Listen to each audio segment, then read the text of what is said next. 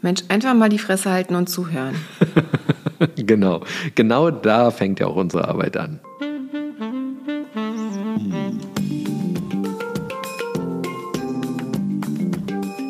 Herzlich willkommen zu unserem Podcast Die Therapeutin und der Coach mit Sabine Werner-Kopsch und Hajo Werner. Ein Ausschnitt aus unseren Küchengesprächen. Folge 12 Panikattacken. Zu dem heutigen Thema haben wir eine Sprachnachricht von einer Hörerin bekommen. Die spiele ich mal kurz ein. Hallo ihr beiden, danke für den schönen Podcast. Ich würde mich voll freuen, wenn ihr mal was über Panikattacken erzählen könntet. Dankeschön. Panikattacken sind ja ein riesiges Thema geworden. Und hattest du schon mal eine Panikattacke? Also ich hatte tatsächlich noch nie eine Panikattacke, aber habe auch ganz viel Berührung im therapeutischen Setting mit Panikattacken. Also es gibt mittlerweile kaum jemanden im jugendlichen Alter, der noch keine Panikattacke hatte. Und bei ganz vielen Störungsbildern oder auch ganz vielen Problemen, die im Alltag eine große Rolle spielen in der Schule oder so, haben Jugendliche permanent mit Panikattacken zu kämpfen. Ja, ich kann das ja inzwischen total gut verstehen. Ich hatte über Jahrzehnte überhaupt gar kein Thema mit Panikattacken und hätte auch nie gedacht, dass mich meine Panikattacke ereilt. Und dann hatte ich ein paar Jahre in meinem Leben, da habe ich nicht so günstige Entscheidungen getroffen und die haben dazu geführt, dass in meinem Leben sehr viel drunter und drüber gegangen ist. Und plötzlich habe ich mich in einer Panikattacke wiedergefunden, die eine Woche gedauert hat. Eine Woche lang anhaltende Panikattacke? Das ist eigentlich fast unmöglich. Also. Ich hatte eine Woche lang Herzrasen. So, ähm, okay. Das ging immer hoch und runter. Hm, ich hatte so Atemnot. Hm. Ich konnte nicht schlafen. Es war unfassbar, was ich da erlebt habe. Hm. Und musste mich immer wieder konzentrieren, dass ich zu einem ruhigen Atem finde, um mich wieder zu beruhigen. Und dann ging das wieder los. Hm. Mich ablenken und so. Und dann hat es funktioniert. Ein paar paar Stunden und dann ging es wieder los. Ja.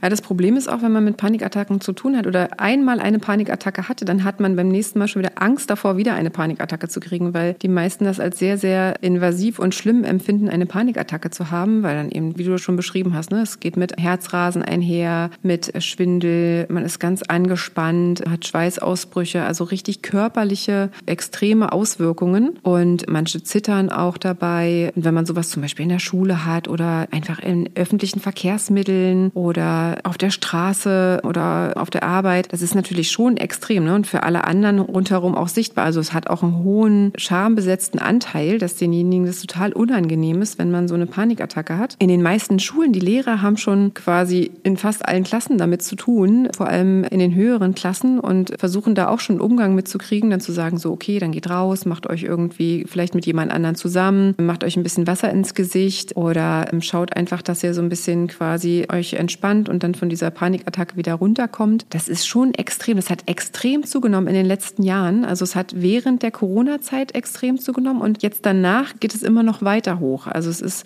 wirklich Wahnsinn, wie stark angestiegen die Panikattacken sind. Also ich habe mir auch schon mehrmals Gedanken darüber gemacht, womit das zu tun haben könnte. Ob das mit der kurzweiligen Isolation während der Corona-Zeit zu tun hatte oder dass es quasi Ängste sind, die geschürt wurden, die ich dann. Ich glaube ja, dass das Ängste sind. Ja, also, das sind auf jeden Fall Ängste, ne? Also, also ausgelöst wird das ja immer durch Ängste, genau. Ne? Mhm.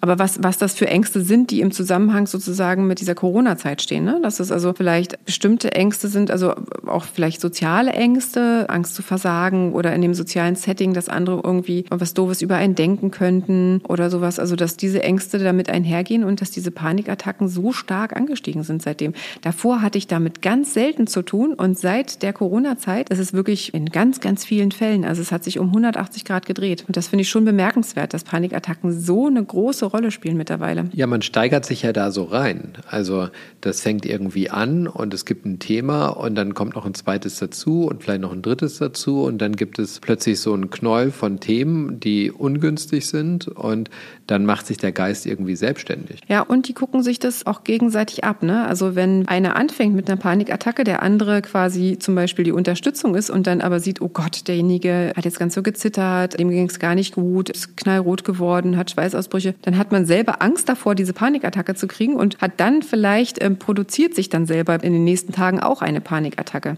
Und dann ist es so ein Boomerang-Effekt, ne? Also, dass es einfach losgeht. Einige wenige hatten das und dann das ganze Umfeld mit infiziert wird, weil das eben einen totalen Angstfaktor auch im Umfeld hat und man sich dadurch, dass man sich da mental so reinsteigert, dann auch unter Panikattacken auf einmal leidet. Ja, das finde ich total spannend. Die Überlegung, was ist in unserer Gesellschaft passiert, dass das so stark zugenommen hat. Wenn ich mir anschaue, wie unsere Berichterstattung auch schon vor Corona derartig hysterisch geworden ist, mit allen möglichen kleinen Themen und seit dieser Pandemie noch hysterischer geworden ist. Alles hat ein Angstfokus bekommen. Von der Pandemiefrage über Migrationsfrage, über die Klimafrage, alles hat einen Angstfokus bekommen. Dann kommt der Krieg dazu, der gar nicht so weit von uns entfernt stattfindet, die Bedrohung, der wir ausgesetzt sind, weil das immer wieder auch entsprechend kolportiert wird, was dort auch in Richtung Deutschland ausgesendet wird. Das macht eine solche Vielzahl an Bedrohungsszenarien aus, dass Total. ich verstehe, verstehen kann, dass Menschen Angst haben, insbesondere junge Menschen, die nicht verstehen, was dahinter ist und,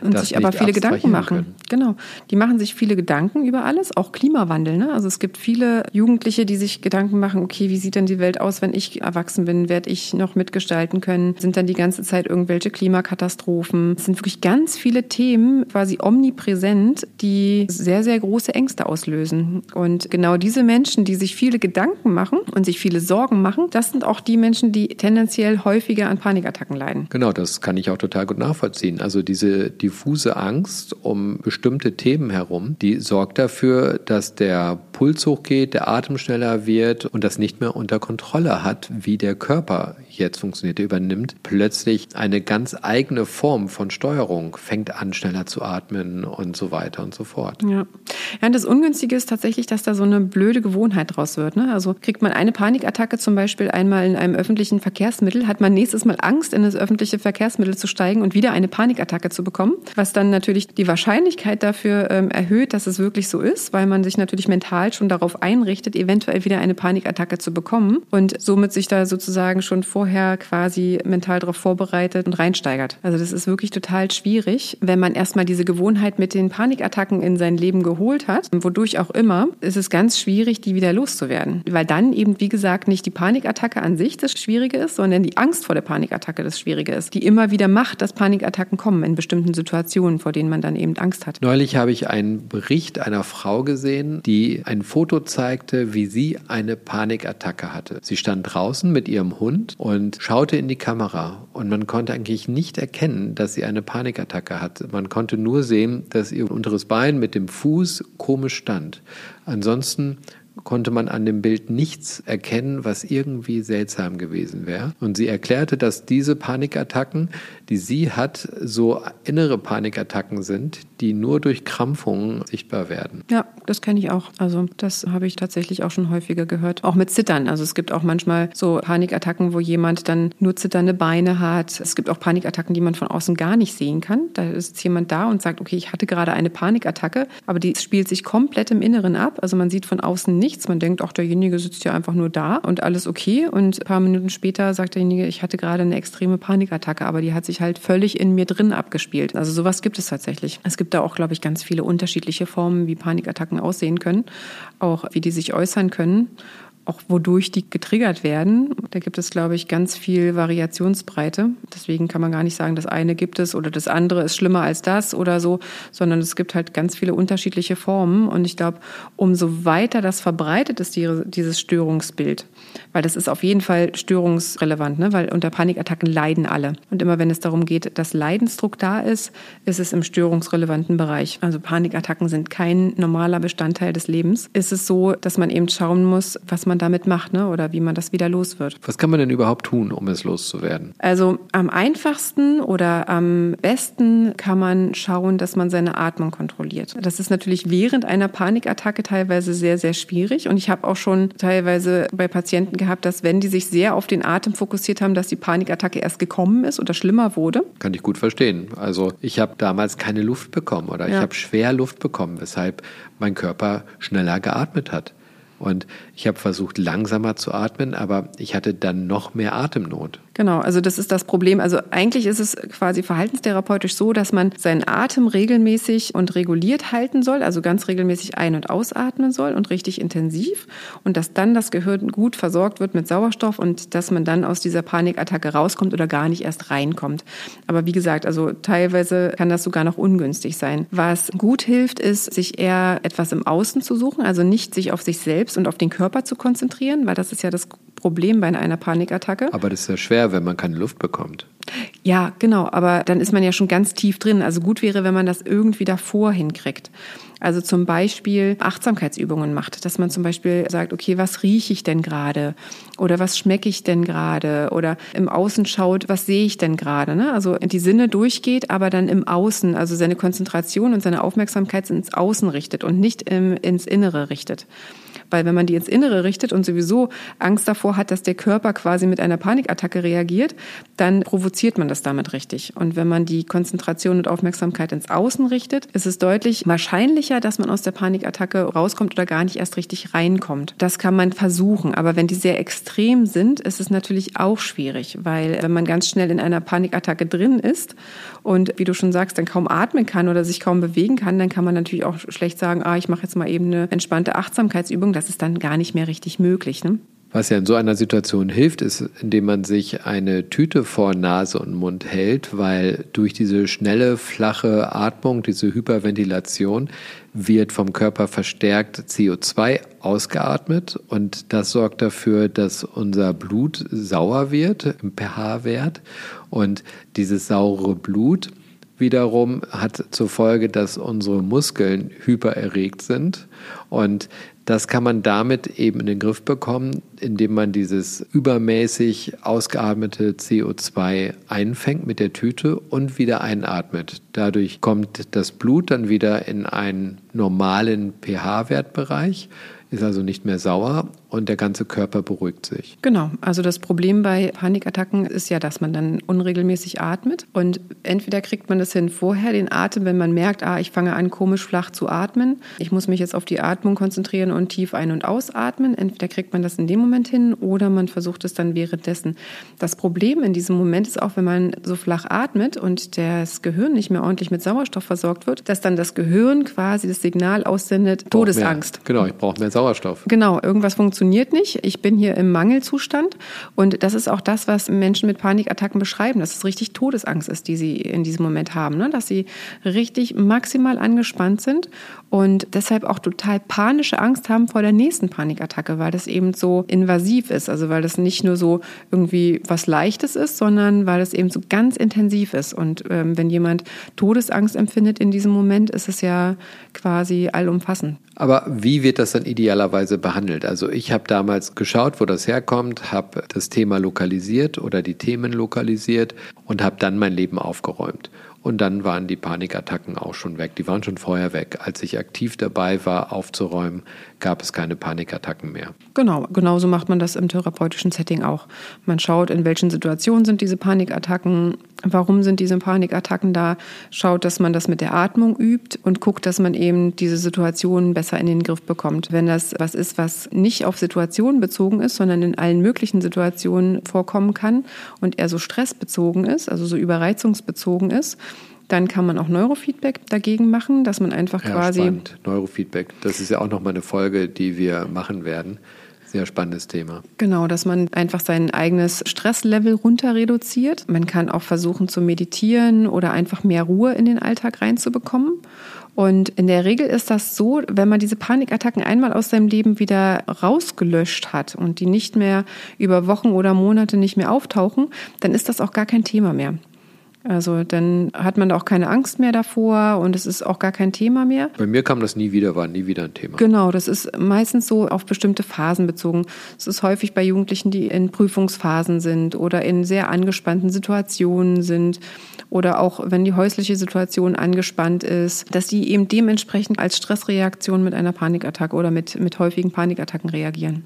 Aber wenn ich jetzt zum Beispiel so Themen wie Klimawandel, Krieg und so weiter, Pandemie, lauter Themen, die im Äußeren sind, da kann ich ja in meinem Leben nicht viel aufräumen, sondern da muss ich ja einen anderen Weg finden, damit umzugehen. Genau, wenn es zum Beispiel so ist, dass man sich viele Gedanken macht um diese Themen und auch noch viele angespannte Situationen im Umfeld sind, dann ist natürlich es schwierig, diese Panikattacken in dem Moment loszuwerden.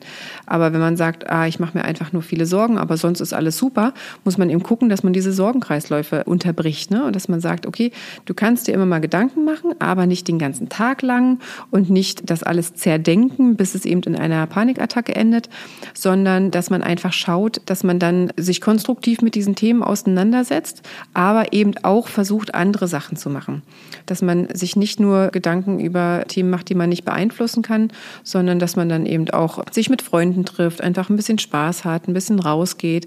Meistens löst sich das auch auf, wenn diejenigen quasi mehr zu tun haben oder der Alltag einfach voller wird, die dann irgendeinen Job haben und eine Freundin oder einen Freund haben oder einfach mehr mit anderen Dingen beschäftigt sind, dann löst sich das auch oft auf. Dass man einfach schaut, dass man denjenigen aus diesen Spiralen rausholt, gedanklich. Aber dazu gibt es dann auch kognitive Methoden, mit denen man dann arbeitet im therapeutischen Setting, um aus diesen Sorgenkreisläufen rauszukommen. Aber es gibt auch Panikattacken, die komplett ohne Gedanken und ohne Situationen sind, ne, die einfach so immer wieder auftreten, als quasi Stressreaktion, ohne dass man irgendeinen Zusammenhang findet. Dann ist es eben eine Stressreaktion. Also es gibt ganz unterschiedliche Formen, wie das auftreten kann. Ah, okay, das kenne ich gar nicht. Also es sind Panikattacken, die aus dem Nichts, weil man Stress hat, auftauchen und der Körper einfach diese Reaktionsmuster zeigt. Genau.